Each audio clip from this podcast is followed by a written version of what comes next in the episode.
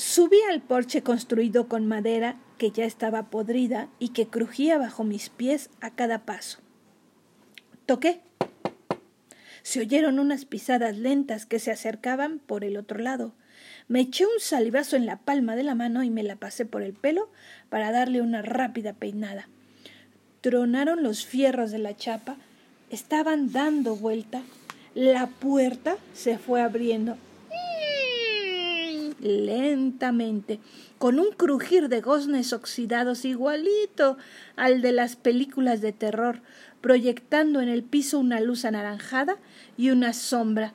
Descubrí que esa sombra pertenecía a una de las criaturas más horripilantes que había visto en mi vida.